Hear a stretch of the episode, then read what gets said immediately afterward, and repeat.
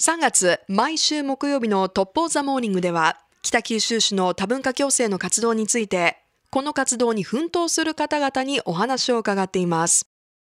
それでは、お聞きください。Live together, smile together 一緒に考えよう多文化共生このコーナーは北九州市の提供でお送りします。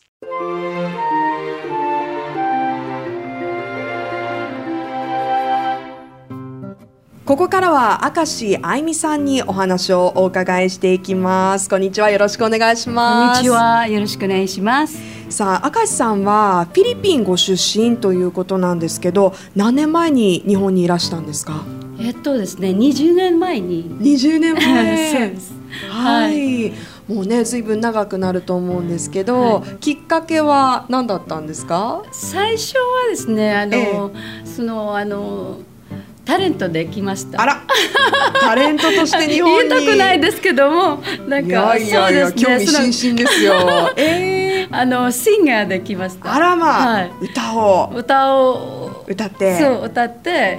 へえ、そうなんですでね。あの半年間の契約で、はい。あのお仕事をするになったんです。はい。じゃあそのタレント活動がきっかけで日本に来られて、もう20年。そうですということですね。ね。その三年間働いて、ええ。そのあの十七年はあのもうあの結婚して、はい。今のあの主人とあの一緒に暮らしてます。そうなんですね、まあ、もちろんお仕事もされていたと思うんですけど日本にはい来られた時、日本語はどれぐらいわかりましたか？ああ来た時はですね、もう全然日本語わかりません。全然、はい、全然。あ、ふた、二つぐらいわかりますね。あの、ははい、とか、お名前は何ですかとか、それだけですね。あとは全然わかりません。そうなんですね、そこから今はこんなに日本語がお上手なんですけどどうやってお勉強されたんですか？あもちろんあの自分であの勉強してあの独学ですかね、はい。あのあの寝る前に1時間ぐらい辞書を引いてあのあのそのあの例えばあのその友達の言ったことをメモをして、あー。その、はいはい。あ分からなかったね。どういうどういうことかな？そそれをね寝る前にこう辞書を引いてあの、ええ。勉強しました。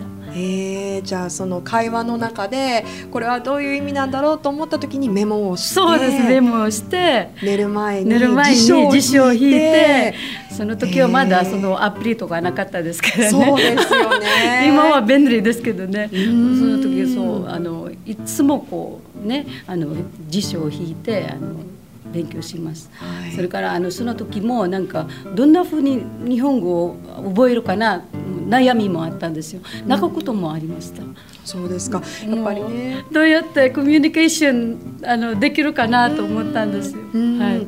辛い時もあったでしょうし、はい。苦労もねたくさんされたと思うんですけど日本語勉強していてああこれ難しかったなっていうところはどんなところですか、いやーやっぱりね理解できないですね、日本語。うんうん、何を伝えてるかなわからないんですよ。ななん何を何話をしてるかなわからないんですねその時、今あのと時を経って今はできますけどね、理解はできますけどその時は全然何話してるか全然わかりません。うん。そういう時はなんかこうどういうふうに助けてもらえたら分かりやすかったなっていうのってそうですね。あの誰か通訳がいたらいいですねと思ったんですよ。そうですよね、でもやっぱりコミュニケーションを取るっていう中で何回も聞いて、はい。これはどういう意味ですかって相手の方にも聞いてみて、学んだっていうところが多いんでしょうね。そうですね。はい、うんさあ笑顔がとっても素敵な 赤井さんなんですけど、えー現あ在北九州国際交流協会で通訳ボランティアをはいなさっているということです。い、つからされているんですか？えーっとですねあのパパママの休日休日を始めから3年ぐらいですね、はい。始めてから3年ぐらいですね。あのなんか先生たちがこうボランティアをあのしていませんかとか、え私ですかってまだ自信なかったんですよね、ええ。日本語まだそんなに上手じゃないのでうんちょっと通訳はまあなんとなくまああじゃあ行きますよ。人にやお役にあの立つならじゃあ,、はい。あの行きますよってあなんか上手に伝えないけどやっぱりこうあの気持ちですねはい。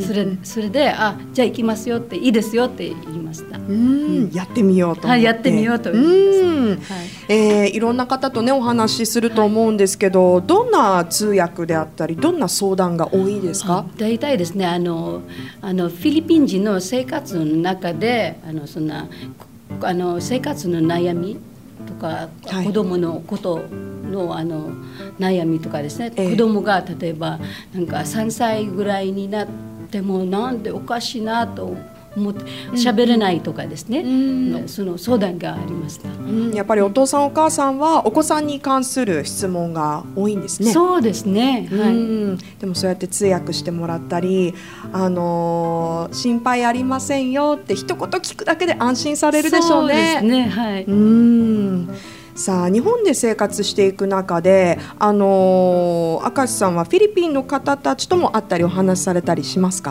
はいします。はい。えっとですね月に1回か2回ぐらい食事会をしええ。して、それからそその中であのあの食事をしてる間にこういろんなお話をして、ええ。あのストレスを発散するんですよね。いっぱい食べてストレスを発散しましょうって言いますよね。うん。はい。どんなお話をされるんですえか、っと仕事のこととかですね、ああの時々主人の こととかですね、はい。あの子供のことが多いですね。子供があの学校でこんなんやったよって朝もう本当朝起きたらもう本当あー戦争になりましたよとか。もう日本のお母さんと話題は変わらないですね。そうですね。うん。はいえーそういったところでコミュニケーションをとってみんなでストレス発散していると、はいそうですね。ん。はい。逆にこう日本人の方々とご近所付き合いなどはありますか？あはいあります、うん。あの特にあ今ですねあの老夫婦がいますよね。あの、ええ。あおじいちゃんばあちゃんがですね八おじいちゃんが88でおばあさんが86でなんか週にねあの1回毎週の火曜日に、はい。あのお買い物をあの連れて行きます。うん。はい。そんなあの日本人の老夫婦と、はい。えーお話をしていて嬉しかったこととか、はい。こういう時にあのご近所付き合いしててよかったなって思う時はありますか？あはいもちろんあります。うんうん。あいいですね。なんか自分もあのあのなんか嬉しいですね。こうなんかこうおばあちゃんじいちゃんにこうあのあの助助けるあことをできるなと思ったんですよ。うんこういうふうこんなふうにですねあの例えば買い物に連れて行ったり病院に連れて行ったりとかですね、はい。で時々こう自分の手料理であのあげたり、はい。そうそうそういうことですね。ね。えそういう交流があるんですね。はいうん、あのーラジオを聞いていはい。る方の中にも、近所に例えばまあ外国人のファミリーがいるっていう方いらっしゃると思うんですけど、そういう方が例えばご近所付き合いしたいなとか、あのーどういうふうにしたらいいんだろうって思っていたら、アドバイスは何かありますか？そうですね。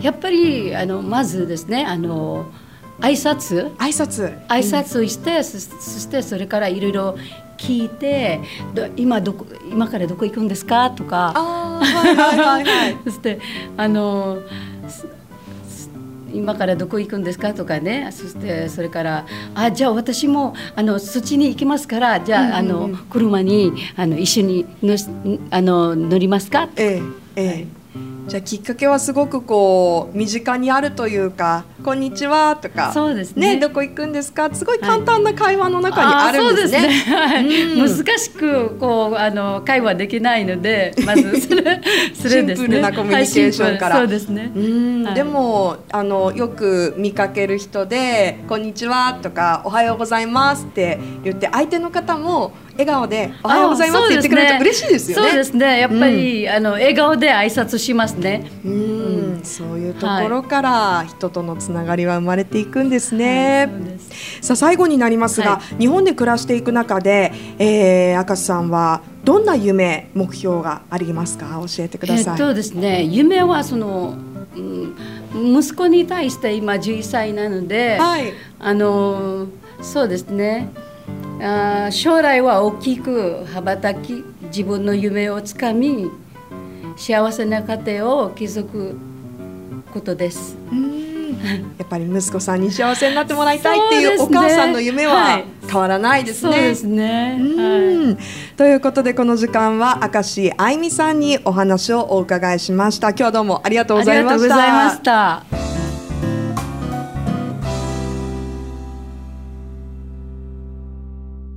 ここで北九州市の多文化共生に関してのご紹介です。